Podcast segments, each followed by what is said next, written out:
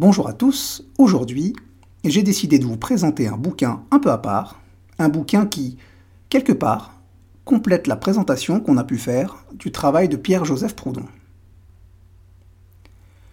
Vous l'aurez compris, là aussi on va causer anarchisme et travail, mais pas tout à fait de la même manière. Ce bouquin, au nom étrange, c'est Bolo Bolo. Je vous le concède, un nom comme ça, ça fait pas très sérieux sur le papier.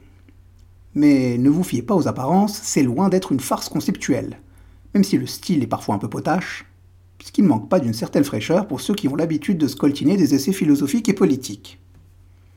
Alors dans le détail, Bolo Bolo, qu'est-ce que c'est? C'est un essai d'écologie politique publié en 1983 par PM, pseudonyme de Hans E. Widmer, un auteur originaire de Suisse alémanique. Un auteur qui ne manque pas d'imagination puisque pour traduire sa pensée, ses concepts et les cristalliser en projets, il s'est projeté dans un futur lointain, en 2764, et a conçu une langue nouvelle, la Zapili. Ce qui fait l'originalité de Bolo Bolo, c'est sa structure. Structure articulée en deux temps. D'abord, un constat d'échec philosophique et pratique du modèle capitaliste et de la démocratie, dressé sous la forme d'un essai. C'est l'introduction, complétée par la préface, qui, elle, date de 1997. Ensuite, une proposition de modèle alternatif, présentée sous la forme d'une description fictive et futuriste de l'organisation des sociétés humaines après le cataclysme qui aura conduit l'humanité à sa perte. Par souci de clarté, les concepts étant très nombreux, je vais présenter l'esprit général de Bolo Bolo en essayant de me perdre le moins possible dans le dédale de ces néologismes. L'objectif de l'auteur de Bolo Bolo est donc de proposer un modèle alternatif viable écologiquement et socialement. La crise présentée comme conjoncturelle dans les années 70 est devenue structurelle. Et par sa prédation profondément dysfonctionnelle, le capitalisme s'est discrédité au point qu'il est redevenu indispensable de penser son abolition. Cette abolition requiert la décroissance, le regroupement des travailleurs sous forme de coopérative et une écologie révolutionnaire appelant clairement à la sortie du capitalisme. Le projet se doit d'être révolutionnaire, l'idée n'étant pas d'atténuer le système productiviste pour le rendre plus humain, mais de repenser en profondeur l'organisation du métabolisme social la pensée révolutionnaire développée dans Bolo Bolo est intéressante et originale, car elle se démarque des utopies de gauche plus classiques, avec lesquelles elle partage pourtant une partie des constats et des solutions. La colonne vertébrale de la pensée qui y est développée s'articule autour de deux concepts principaux, la liberté et l'autosuffisance, les deux étant intrinsèquement liés. De fait, l'auteur parvient à promouvoir à la fois l'individu et le collectif, dans une idéologie mêlant collectivisme et libertarianisme. C'est à mon sens la contribution de Bolo Bolo à la pensée alternative et anticapitaliste. Revenons-en, si vous le voulez bien, au constat d'échec du capitalisme et de la démocratie. PM nous gratifie tout d'abord d'une réflexion sur la mort lente de l'économie et la dévalorisation du travail. Cette mort lente serait en grande partie due à la généralisation du mode de vie occidental, qui constitue une menace écologique pour la planète et existentielle pour l'homme. Cette menace est parfaitement résumée par la combinaison de deux termes, croissance et ressources. Nul besoin de s'attarder sur le souci écologique évident qui se pose lorsqu'on accole ces deux termes. Donc intéressons-nous plutôt à l'aspect économique et social de la croissance et des ressources en nous plaçant du point de vue de l'homme noyé dans le processus de production. Le développement de la robotisation, et que dire aujourd'hui avec celui de l'intelligence artificielle, entraîne une raréfaction du travail. Une raréfaction du travail alors même que le salaire demeure le mode d'accès aux biens indispensable. PM formule alors une précision essentielle. Ce qui disparaît avec la robotisation et le développement technologique, ce n'est pas le travail, mais le travail justement payé. Le travail bon marché, lui, est en constante expansion. L'auteur, nommé simplement en 1983 Développement du secteur du service, ce qu'aujourd'hui nous nommons ubérisation. Le travail en tant que tel ne peut pas disparaître, car le système financier mondial a créé une masse de capital qui doit se nourrir de travail humain pour garantir sa valeur. Alors, le système marchand se contente de le dévaloriser. Dans ce contexte, ni l'approche libérale ni l'approche progressiste ne peuvent représenter une solution. La logique libérale va considérer que le problème posé est celui de la distribution et non celui de la production. Une des solutions envisagées, notamment par les ultra-libéraux comme Milton Friedman, était celle d'un revenu universel. Le problème que pose ce revenu universel APM, c'est celui de son financement. Financement qui supposerait une circulation monétaire assez florissante pour produire des impôts et des frontières pour circonscrire le dispositif à un territoire et à une population. La logique sociale progressiste proposerait, quant à elle, la conquête et la défense d'acquis sociaux. Mais c'est là aussi pour PM une impasse. Les acquis sociaux dépendent de l'économie capitaliste qui demeurera, quoi qu'il arrive, basée sur le profit et la concurrence. Défendre les acquis sociaux, c'est demeurer dans le paradigme. Et dans ce paradigme, même l'État est pénétré par la logique marchande. Pour son financement, il est profondément lié à l'économie. Il ignore la valeur d'usage des choses pour ne tenir compte que des valeurs d'échange. Sa logique est monétarisée. Il préfère toujours payer des salaires ou verser des allocations que de distribuer des biens. Cette logique monétarisée ruisselle dans la société et aboutit à une atomisation des individus selon la fiction individualiste travail, salaire, argent, état, capital. Ainsi, la réponse à l'échec du capitalisme ne peut être que radicale. Il faut proposer une autre réalité, renoncer aux leurres des postmodernes, la République bourgeoise, ses institutions, son fonctionnement social. Le projet Bolo Bolo se doit être une alternative néo-utopiste au néolibéralisme. Une alternative dont la concrétisation passera par la réforme de la vie quotidienne. Une vie organisée de manière fondamentalement collective et structurée autour de petites communautés urbaines, les bolos, qui promeuvent l'usage collectif et l'autonomie usage collectif des outils, des véhicules, qui va réduire la production industrielle et les besoins en transport et en infrastructure, et autonomie ou autosuffisance, qui va permettre de s'émanciper de l'État et de l'économie en fuyant leur chantage au ravitaillement. Bolo Bolo, c'est, dans la langue nouvelle inventée par PM pour penser l'après-monde marchand, le pluriel de bolo, Bolo désignant une relation de voisinage culturellement et socialement améliorée dans une petite communauté urbaine. Le mot grec pour ce type de voisinage serait démos, mot désignant une commune autarcique, unité de base de la société hellénique. Cette communauté humaine de base est vue comme l'alternative au modèle capitaliste qui structure la société et surtout le monde occidental, autour de la famille nucléaire, le couple et les deux enfants. Le projet Bolo Bolo, c'est donc cette architecture planétaire de petites communes autarciques en réseau, collaborative et solidaire, dans un monde ouvert à la libre circulation des hommes. Mais pour proposer une telle utopie, encore faut-il être capable de rêver. Pour laisser libre cours aux rêves, il faut parvenir à s'extraire du réalisme politique. Les politiciens réformistes, même les plus progressistes, proposent d'aménager le système, de le rendre plus humain. Le problème de la réforme, c'est qu'elle est un prolongement du système, un système dans lequel l'auto-administration et l'autonomie ne sont envisagées que comme des espaces de récréation. Le réalisme politique n'est rien d'autre qu'un acte de soumission. Acte de soumission qui renforce le système lorsqu'il est réalisé par un politicien progressiste fraîchement élu et qui justifie ses renoncements par la densité de la jungle des réalités et les nécessités de l'économie.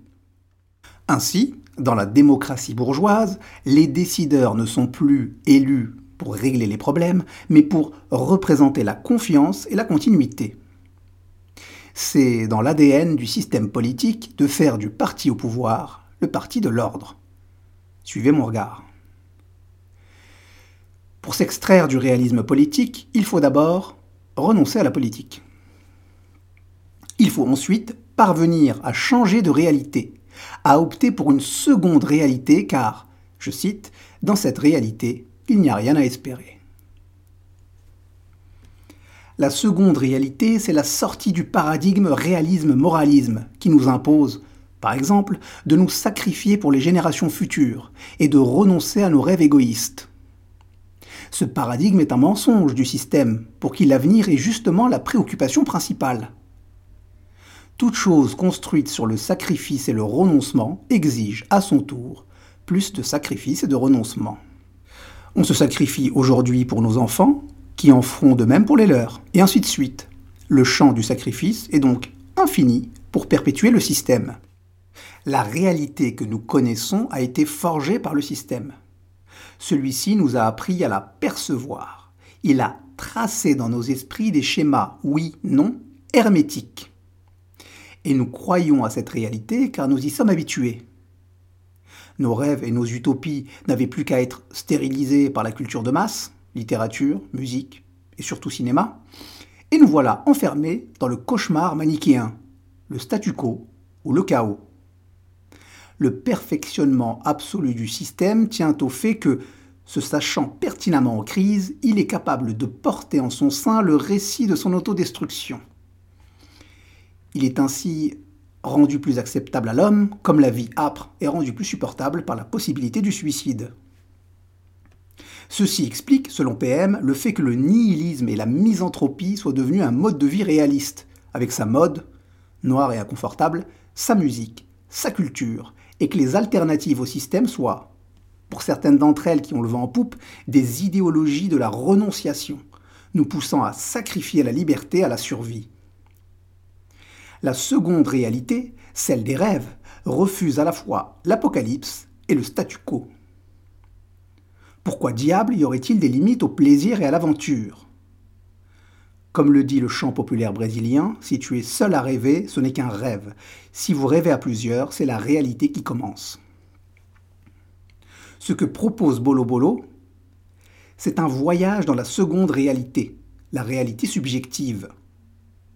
C'est une manœuvre irréaliste, amorale et égoïste. Une proposition qui a commencé comme un simple recueil de désirs et que l'auteur voit se réaliser à l'échelle planétaire en cinq ans si nous le décidons. Voilà, c'est ça la marque de l'utopie, l'ambition. Cette utopie ne saurait toutefois se réaliser si nous n'identifions pas clairement l'ennemi à abattre, cette chimère obstruant la porte de la seconde réalité. Cette chimère porte un nom, la machine travail planétaire, ou MTP, source de misère dans le tiers-monde, de frustration dans les pays socialistes et de déception en Occident et dont la dynamique principale est le mécontentement réciproque et la logique du moindre mal. Cette distinction tiers-monde, pays socialiste, Occident est très présente dans le livre. N'oublions pas qu'il a été écrit en 1983, six ans avant la chute du mur de Berlin. Pour la faire courte, la MTP, c'est le système qui vous échange du temps de vie contre des biens de consommation et des services dans une logique marchande et lucrative. En un mot, c'est le capitalisme. Si PM focalise son attention sur le travail, ce n'est pas pour pourfendre celui-ci en tant que tel. Si Bolo Bolo fait preuve d'une forme mesurée d'hédonisme, ce n'est en rien un éloge de la paresse. Ce dont il est question ici, ce n'est pas du travail comme activité ou comme passion productive, comme il est dit dans le bouquin, mais du travail comme obligation sociale lucrative, car seul moyen d'accès aux biens et services. En créant le travail et sa mécanique, en partant initialement de l'agriculture qui a rendu la vie du sédentaire plus compliquée et pénible que celle du chasseur-cueilleur nomade, nous avons créé des fonctions sociales spécialisées et nous sommes mis en marche en direction de l'État, de la centralisation, de l'économie et de l'état de guerre permanent. Un guépier dont on ne pourra jamais s'extraire individuellement. L'émancipation sera collective ou ne sera pas. La MTP l'a très bien compris et c'est la raison pour laquelle elle stratifie les travailleurs avant de les opposer en jouant sur les peurs et les rancœurs. Peur du déclassement pour les mieux lotis, rancœur de moins possédés pour les moins bien lotis. La MTP est un système fait de gens dressés les uns contre les autres pour garantir son fonctionnement. C'est la guerre de tous contre tous, popularisée par Hobbes, mais pour décrire, ironie de l'histoire, l'absence d'État dans une société là où PM pourfend justement l'État, qu'il voit comme le bras armé de la MTP. Si des questions se posent, le concept, lui, parfois, se repose. Et quand le concept se repose, c'est le bruit qui pense. Musique, maestro.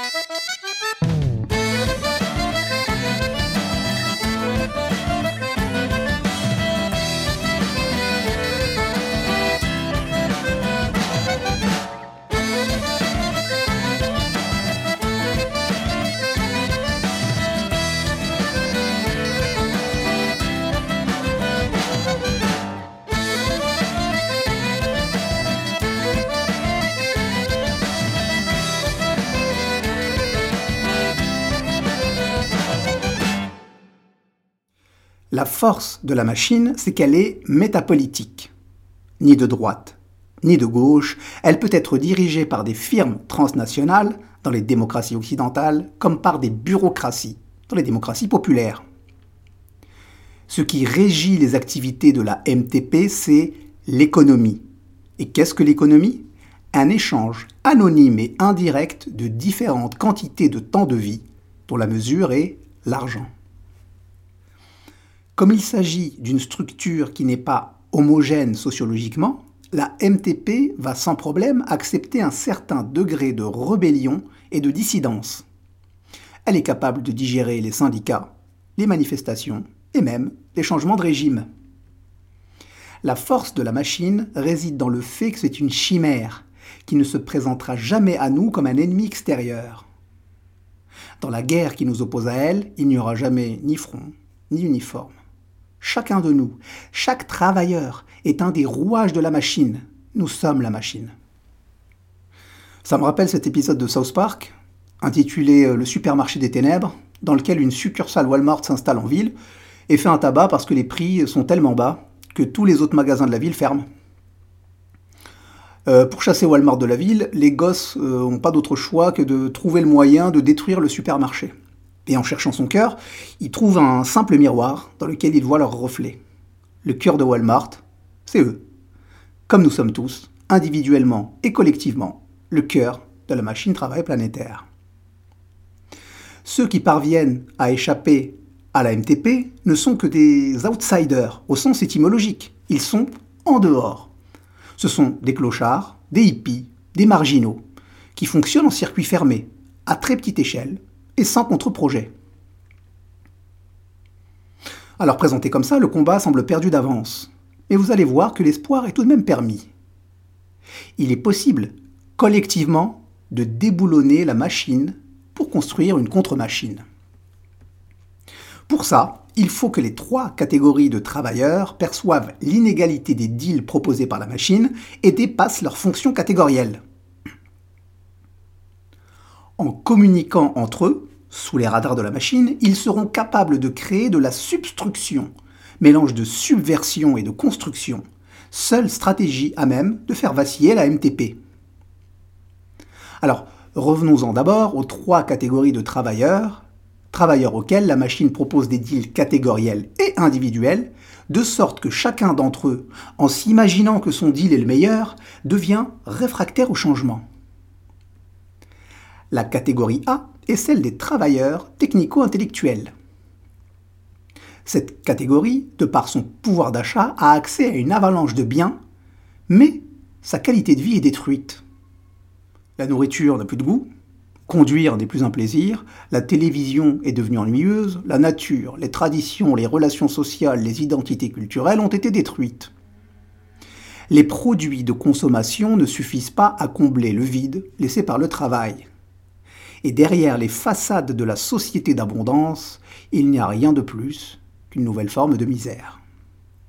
Le travailleur A aura beau fuir la campagne, chercher une nouvelle spiritualité exotique ou moderne, il sera toujours prisonnier de la machine. La catégorie B est celle des travailleurs industriels. Dans l'économie moderne, la production leur échappe et ils sont désormais devenus des automates, proie de la robotisation et du développement technologique. Ils vivent aussi dans un système de contraintes par le salaire et le travail, un travail dont la motivation est la même que les travailleurs A, consommer, mais avec moins de moyens. L'instrument de contrôle des travailleurs A et B, c'est la violence indirecte. La catégorie C est celle des travailleurs occasionnels, ménagères, précaires dans la petite agriculture ou service, demi-chômeurs. Ces travailleurs sont surreprésentés dans les pays du tiers-monde, mais existent aussi dans le monde occidental. Avant que la MTP ne colonise ces pays, il y régnait la pauvreté. Pauvreté définie comme le fait de ne pas posséder de biens matériels ni d'argent, mais tout en ayant assez à manger et pour vivre à sa façon. La richesse qui résidait dans ces écrins de pauvreté n'était alors simplement pas déterminé par des biens et des quantités, mais par des formes, culture, art de vivre, spiritualité. Cette richesse de la pauvreté a été détruite par la MTP. Reste la misère, car quand l'économie monétaire, qu'elle soit colonialiste ou indigène, étatique ou privée, s'attaque à la pauvreté, le résultat est le développement de la misère. Destruction des ressources alimentaires locales, avec une agriculture qui se tourne vers l'exportation plus que vers la subsistance, soumission au marché mondial, exploitation, répression, guerre civile. L'instrument de contrôle des travailleurs C, c'est la violence directe. La seule solution est donc le démantèlement global de la MTP. Mais quelle pourrait être la stratégie d'action? Comment paralyser et éliminer le contrôle de la machine? On en revient donc à la substruction. Il faut débuter par la subversion, ce que PM nomme la disco, c'est-à-dire le changement des rapports entre nous et face à la machine. Cette subversion prendra trois formes complémentaires, trois formes qui devront se combiner de manière massifiée. A. La désinformation, plus communément appelée sabotage, donc un défaut de conception ou de planification dans la production ou la circulation physique des biens et services. B. La disproduction, c'est-à-dire la réduction des cadences de travail. Et C. La disruption, l'émeute. La machine va tout faire pour éviter que les trois modes de subversion ne se soutiennent mutuellement. Ceux-ci ne peuvent se cumuler que lorsque les travailleurs dépassent leurs fonctions respectives. Et ce dépassement n'est possible que lorsqu'ils parviennent à établir une communication incompatible avec les plans de la machine, la discommunication. Cette discommunication ne peut avoir lieu là où les travailleurs exercent leurs fonctions. Trop de bruit, trop d'hierarchie. Les nœuds de discommunication se forment partout où il y a création d'identité en deçà de la logique économique et du rapport marchand. C'est notamment le cas de la religion, qui transcende les barrières de l'éducation et de la profession. Pour qu'elle ait un impact, il faut que la discommunication se pérennise par l'entraide et le développement d'échanges de services extramonétaires. L'objectif doit être de tendre vers l'indépendance vis-à-vis de l'État et de l'économie. Les échanges opérés dans les espaces de discommunication doivent être plus qu'un décor culturel ils doivent être capables de remplacer au moins une petite fraction du revenu monétaire et libérer une partie du temps.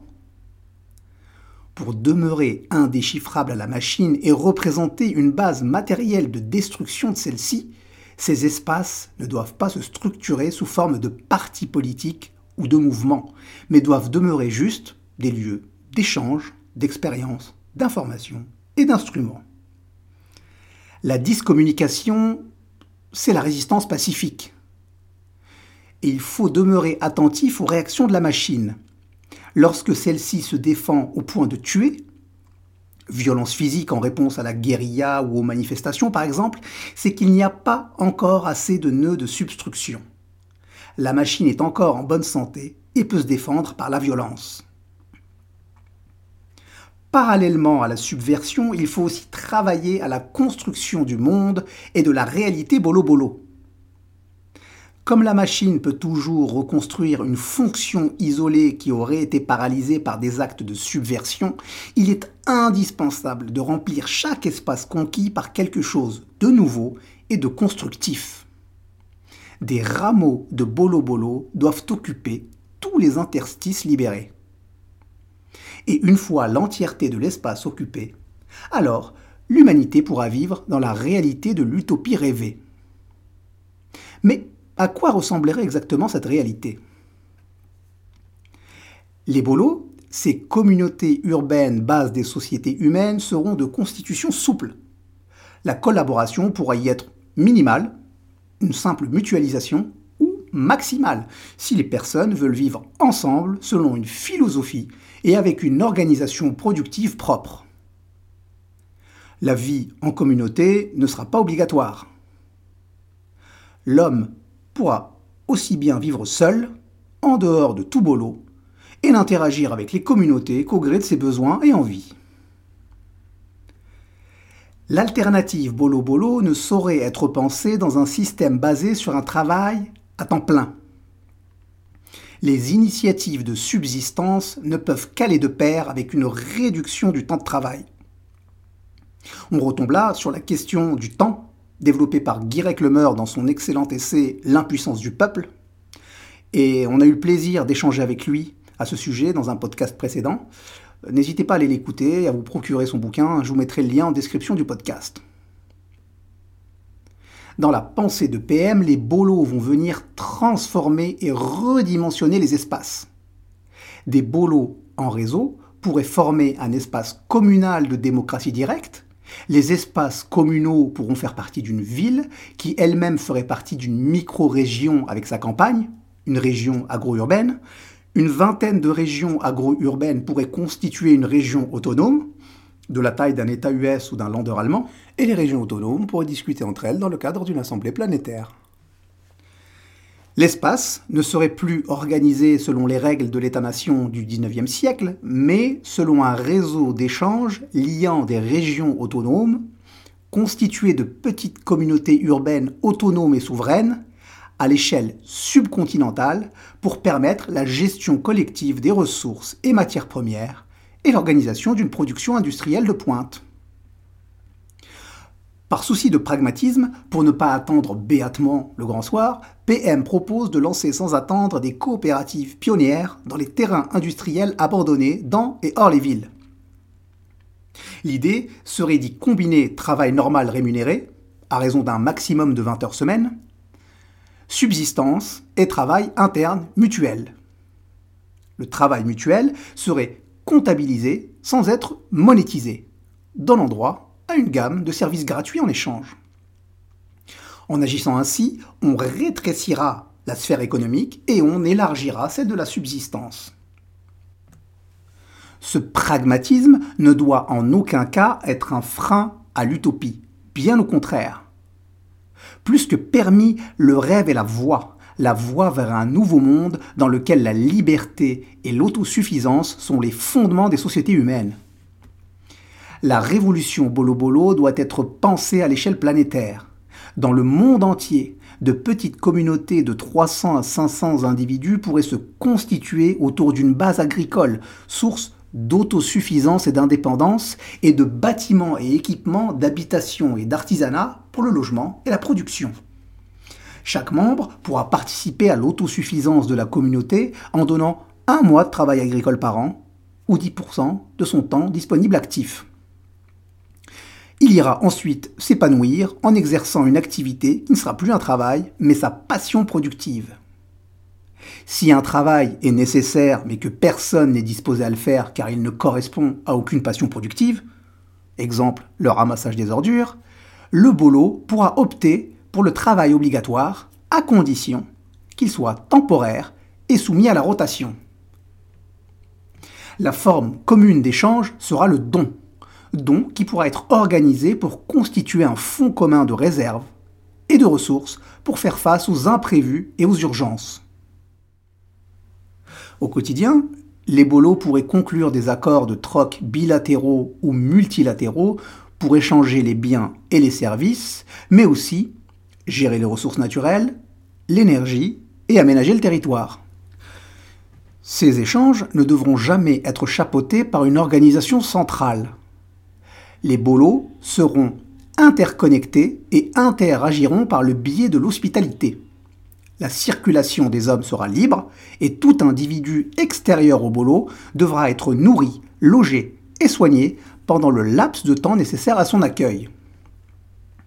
La constitution des bolos sera libre et se fera en fonction de la culture commune des personnes souhaitant vivre ensemble. Aucune considération morale ne sera prise en compte. Les bolos pourront très bien se constituer sur une base réactionnaire ou criminelle. Mais s'ils sont réactionnaires, leurs interactions avec les autres bolos seront forcément limitées, quantitativement et qualitativement. Et s'ils sont criminels, l'argent n'existant pas, ni les raids ni l'exploitation ne seront rentables, car ils exigent la transformation des biens volés en valeurs transportables. La diversité des identités culturelles détruira la culture de masse. L'absence de marché transformera la production industrielle et l'artisanat, qui se feront à côté et sous le contrôle du consommateur. Les produits seront donc typés et personnalisés. L'énergie sera épargnée sans qu'une politique volontariste ne soit nécessaire. L'autosuffisance et la vie communautaire permettront de faire plus avec moins d'énergie. L'eau sera utilisée avec parcimonie pour ses qualités intrinsèques et non comme moyen de transport des déchets, des excréments, ou de lavage excessif des corps et des espaces. L'acquisition des connaissances se fera partout sur une base pratique, personnelle et volontaire. Il n'existera ni sélection, ni titre, ni diplôme. La science centralisée, bureaucratique et formaliste deviendra superflue.